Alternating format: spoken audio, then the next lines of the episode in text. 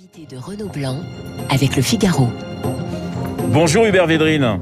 Oui, bonjour. Ancien ministre des Affaires étrangères, une vision du monde aux éditions euh, Bouquin, c'est le titre euh, de votre euh, nouveau livre hein, qui est publié donc aux éditions Bouquin. On va parler de ce livre dans un instant, mais j'aimerais avoir votre sentiment sur deux dossiers particulièrement chauds l'Ukraine et le Mali. Le Mali est la fin de l'opération Barkhane. Hier, Emmanuel Macron a récusé l'idée d'un échec. Alors, si ce n'est pas un échec, c'est quoi, Hubert Védrine? Je trouve qu'il a totalement raison, parce qu'il faut se rappeler que la France avait été appelée à l'aide par le gouvernement malien et les pays voisins pour stopper une offensive sur Bamako. L'offensive a été stoppée. Et c'était impensable que la France toute seule puisse éliminer le djihadisme dans l'ensemble du Sahel, qui est grand comme l'Europe. Donc c'est pas de la faute de la France si les pays africains concernés au premier chef après n'ont pas été capables de s'organiser, d'être efficaces, et si les Européens ont à peine soutenu l'opération. Bon, donc la France était venue à la demande des Maliens, elle a fait le job. Le, et le gouvernement malien ne veut pas qu'elle reste, bah, la France repart, mais elle est disposée à rester dans les autres pays voisins s'ils le demandent, et eux-mêmes vont s'apercevoir que l'opposition malienne rend les opérations euh, très compliquées et incohérentes. Mais Hubert Védrine, pardonnez-moi de vous couper, c'est on part ou on nous chasse? Non, on était venu à la demande des Maliens. Oui. Bon, on a fait le job. Il n'y a pas eu d'opération sur Bamako. Il y a un gouvernement malien, d'ailleurs très contestable, qui ne veut pas qu'on reste. On ne va pas rester malgré la demande du gouvernement malien. Il ne faut pas en faire une question euh, d'amour propre. C'est pas, pas la question. Et après, l'opération, la lutte contre le djihadisme au Sahel, c'est une lutte de longue haleine avec beaucoup de partenaires. La France continuera à y contribuer depuis d'autres pays éventuellement que le Mali, mais il n'y a pas à mettre ça sur un, un plan de, disons, d'humiliation, de chasse, c'est secondaire ça. La France a fait le job à la demande des gouvernements maliens de l'époque. Hubert Védrine, quel bilan tirez-vous de cette présence française au Mali? Le, au Mali, bah, elle a fait le job, elle a empêché la prise de Bamako. Maintenant, la lutte contre le djihadisme dans l'ensemble du Sahel, c'est une action collective.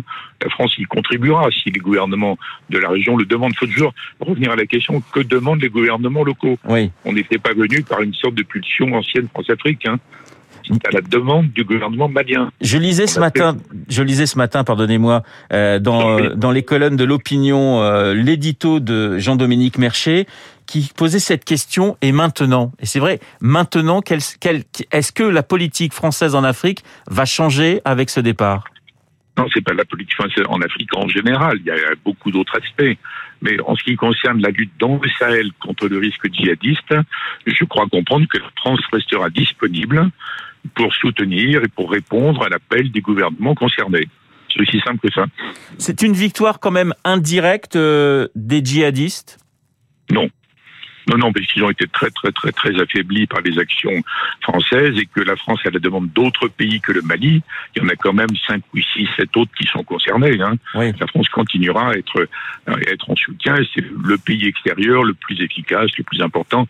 Donc, c'est évidemment pas une victoire, mais c'est un problème global pour ces, pour ces pays confrontés au djihadisme qui ne peuvent pas être, ne peuvent pas être surmontés que par des moyens militaires. Donc, ça renvoie à la politique intérieure, à la politique sociale, économique, etc., de l'infrastructure d'équipement public de ces pays. La France va contribuer, va continuer à contribuer. Il faut, faut déplacer la, le regard.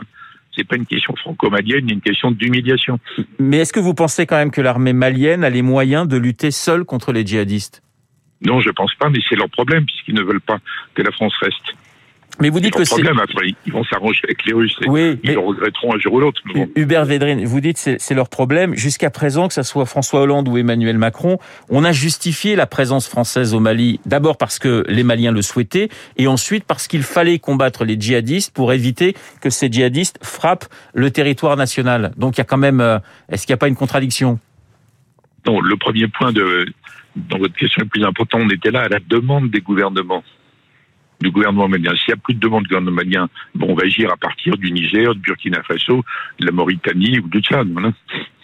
À chaque fois que les Occidentaux, alors à chaque fois j'exagère et, vous allez certainement me corriger, mais très souvent lorsque les Occidentaux interviennent dans un pays étranger, c'est au final un échec ou un demi-échec. Depuis 20 ans, il y a eu l'Irak, l'Afghanistan, la Libye, le Mali. Alors je sais que c'est très difficile, on va pas comparer ces pays, mais est-ce qu'il y a des conclusions à en tirer sur la façon dont on, on imagine le monde d'une certaine manière, nous les Occidentaux Les conclusions, d'abord, c'est pas les Occidentaux en général, parce qu'il y a que trois pays qui ont des capacités militaires exportables réelles, les États-Unis, la Grande-Bretagne et la France. Euh, après, en effet, il faut réfléchir soigneusement quand il y a des, euh, des demandes d'intervention.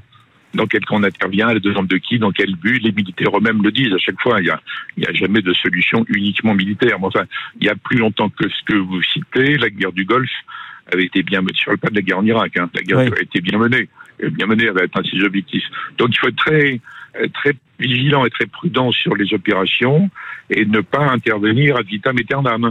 Donc on vient s'il y a une demande, si on a les moyens, si Ouais. l'objectif est clair. Voilà, il faut, faut renoncer à, disons, à l'intervention tous azimuts pour des valeurs. On intervient pour des raisons de sécurité identifiables.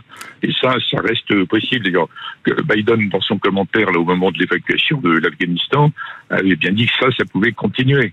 Et en Afghanistan, les interventions étaient tout à fait justifiées au tout début. Au tout début. Euh, Pas après. C'est l'idée de transformer l'Afghanistan en un pays démocratique moderne qui était un objectif sympathique mais inatteignable. Donc il faut être plus rigoureux dans la définition des objectifs d'intervention. Mais euh, vous comprenez le, le sentiment, non pas de, de gâchis, le mot est peut-être un peu fort, mais un, un- sentiment, euh, un malaise presque chez certains militaires en disant, voilà, il y a eu 53 soldats français tués au Mali, on nous demande de partir presque euh, comme ça. Il y, a, il y a chez eux quand même un- pas mal de, de rancœur en disant, on faisait le job, on devait rester. Non, mais je comprends très bien, je les respecte, ils ont fait un travail magnifique. Et, l'armée française est une des armées les plus capables au monde, hein, et qui intervient en plus euh, toujours de façon très rigoureuse. Bon, euh, très bien, c'est une armée magnifique. Mais euh, le job a été fait, c'était d'empêcher la prise de Bamako. Et c'était d'empêcher l'établissement d'une sorte de Daesh au Mali. Bon, après, peut-être qu'il y a des objectifs que, la France peut atteindre toute seule. Elle va continuer à contribuer. Il ne faut pas que les, les, les militaires aient le sentiment qu'ils ont agi pour rien. Si les militaires, si la France n'a pas agi, il y aurait eu un Daesh au Mali, je le répète. Donc je peux comprendre ce que disent les militaires, mais je crois comprendre aussi que la France va continuer à être en soutien actif à partir des autres pays de la région qui le demanderont. Hubert Védrine, si les pays le demandent ou pas, c'est ça Oui. la clé, vous voyez Hubert Védrine, je quitte l'Afrique, direction l'Ukraine. Des escalades, hors note des escalades. Est-ce que pour vous, la partie de, de poker menteur se, se poursuit? Oui. Oui, elle se poursuit des deux côtés. Mais je dirais une seule chose, parce que comme je ne sais pas comment ça va tourner, d'ailleurs, je crois que les dirigeants ne le savent pas non plus, il faudra penser à l'autre étape. Si on arrive à, si on arrive à l'étape suivante, c'est-à-dire euh, pas d'attaque, donc des escalades, Oui. il faudra reposer et retraiter la question qui a été complètement négligée depuis plus d'une vingtaine d'années, c'est-à-dire la relation Russie-Europe, Russie-Occident. Ça, ça n'a pas été traité. C'était négligé, c'était considéré comme inutile et dépassé. Et il y a eu des ouvertures de Biden tout à fait justifiées. Rappelons-nous que pendant la guerre froide, on négociait avec une Union soviétique beaucoup plus dangereuse Oui. beaucoup plus menaçante. Donc il faut penser déjà à la seconde étape, mais je le dis sans savoir ce qui va se passer aujourd'hui et demain. Donc euh, ça dépend dans quel scénario on est. Cette semaine, sur notre antenne, mon confrère euh, Renaud Girard évoquait un Biden hystérique. Le géopolitologue Dominique Moisy comparait Poutine à, à Caligula. Et vous, Hubert Védrine? C'est exagéré. Que c'est exagéré. Il me semble, moi, je fais partie de ceux qui, qui estiment que Poutine a fait toutes ces provocations pour être reconnu à nouveau, enfin, comme un partenaire clé par les États-Unis, qui l'ont négligé et qui ne traitent que la Chine. Alors, j'espère que c'est- c'est la bonne thèse. hein. J'espère qu'il ne va pas commettre la sottise immense, de son point de vue d'ailleurs, de faire des opérations militaires en Ukraine. Bon, mais les comparaisons veulent, veulent rien dire. Enfin, historiquement, ça n'a rien à voir. C'est beaucoup plus classique. C'est un pays, la Russie, considéré comme quantité négligeable, je le répète, par les Occidentaux en dépit de euh, propositions françaises épisodiques par rapport à ça et qui veut se réimposer par des biens qu'on condamne. Enfin, il est là, ils sont à côté. Donc il faut avoir la- l'approche réaliste en oubliant les comparaisons historiques euh, tirées par les cheveux, l'approche réaliste. Quelle relation veut-on avoir avec la Russie pour reconstruire la sécurité en Europe? Et Biden, il faut regarder, il fait des déclarations pour être à l'unisson de son opinion, hein, et parce qu'il doit euh, pas être trop décalé par rapport au Parti républicain qui est complètement excité, mais il a fait également des propositions à, à Poutine, des propositions Oui. pour discuter sur la sécurité en Europe. Et c'est ça le bon fil conducteur. Hubert Védrine, Une vision du monde, c'est le titre de votre euh, nouveau livre hein, dans la collection bouquins, la géopolitique, la France, l'Europe, le monde. Justement, vous parliez de réalisme. Vous vous définissez, euh, j'ai lu ça avec beaucoup d'intérêt, comme un réaliste à contre-courant. C'est quoi un réaliste à contre-courant, Hubert Védrine? Bah, C'est un réaliste dans un pays qui ne l'est pas. Oui. voilà. C'est ce à quoi je suis arrivé. J'ai accepté la proposition formidable de Jean-Luc Barré de figurer dans le bouquin par une anthologie. Bon, ça ne se refuse pas. Mais du coup, il m'a demandé d'expliquer comment j'en étais arrivé à penser de façon réaliste. Oui. Alors, c'est pas spécialement mes, mes idées d'origine, mes idées d'adolescent ou de l'homme. Vous voyez, donc j'ai raconté le, le mécanisme et le, le, choc du monde réel quand je suis, à partir du moment où je suis devenu à 34 ans conseiller diplomatique de Mitterrand. Voilà, Ré Donc, je- réalisme. Réalisme n'est pas cynisme, dites-vous, mais, mais honnêteté. Alors justement, vous avez côtoyé euh, les plus grands euh, en tant que chef de la diplomatie ou comme conseiller de François Mitterrand, mais vous dites que globalement, sur le long terme, l'impact des décisions personnelles, même les plus décisives, est, est, est relative. Alors, ça dépend si on raisonne en termes de millénaires, en termes de siècles ou en termes de jours ou de minutes. Mais je vous cite, hein, je vous cite, hein, Hubert Védrine. hein, c'est ce Je sais bien, Ouais. je sais bien, mais, mais je- j'essaie de combiner les deux. Oui, Je connais la longue durée, je suis brodélien. Bon, c'est- Bon, je raisonne comme ça. Mais en même temps, moi, j'ai vu des situations, il y en a eu pendant la Deuxième Guerre mondiale. C'est évident que s'il n'y avait eu, pas eu Churchill, la suite était différente. voilà. Ouais. Si Churchill n'avait pas été à Yalta, la France n'aurait pas été membre permanent du Conseil de sécurité. Vous voyez, il y a des exemples. À un moment donné, les personnes, les personnages, les leaders peuvent être clés. C'est évident, ça. Dans, la durée courte de quelques années ou de la vie d'un homme. Dans la longue durée de l'humanité, non. C'est des mouvements de fond. Et moi, ce que j'ai vécu, c'est j'étais à la charnière de ces deux mouvements, de cette combinaison. Et comme j'adore euh, transmettre et expliquer, je pense que si la France était moins chimérique, elle défendrait mieux ses intérêts et ses idées, hein, ses, ses valeurs, j'essaie de transmettre. Pas, J'ai saisi l'occasion de ce livre pour ça. ne pas projeter aveuglement sur le monde nos idées. Il y a une dernière petite question parce que j'ai lu avec beaucoup d'intérêt euh, votre adolescence, votre parcours, et vous avez hésité finalement entre le gaullisme et, et- et Mitterrand. Il y a eu cette, euh, cette, cette hésitation tout de même. Non, j'ai fait remarquer que si j'avais été 20 ans, euh, si j'étais né 20 ans avant, Oui, je serais sans doute devenu gaulliste. Mais dans l'époque où mes idées se constituent, euh, se forment en plus de la de l'amitié personnelle entre François Mitterrand et mon père, euh, j'ai été vers Mitterrand tout naturellement.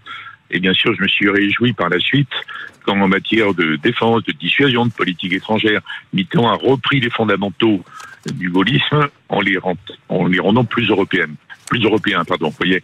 Ouais. Et je dis pas que j'ai hésité à instant T euh, en 1980. De Gaulle n'est plus là à ce moment-là.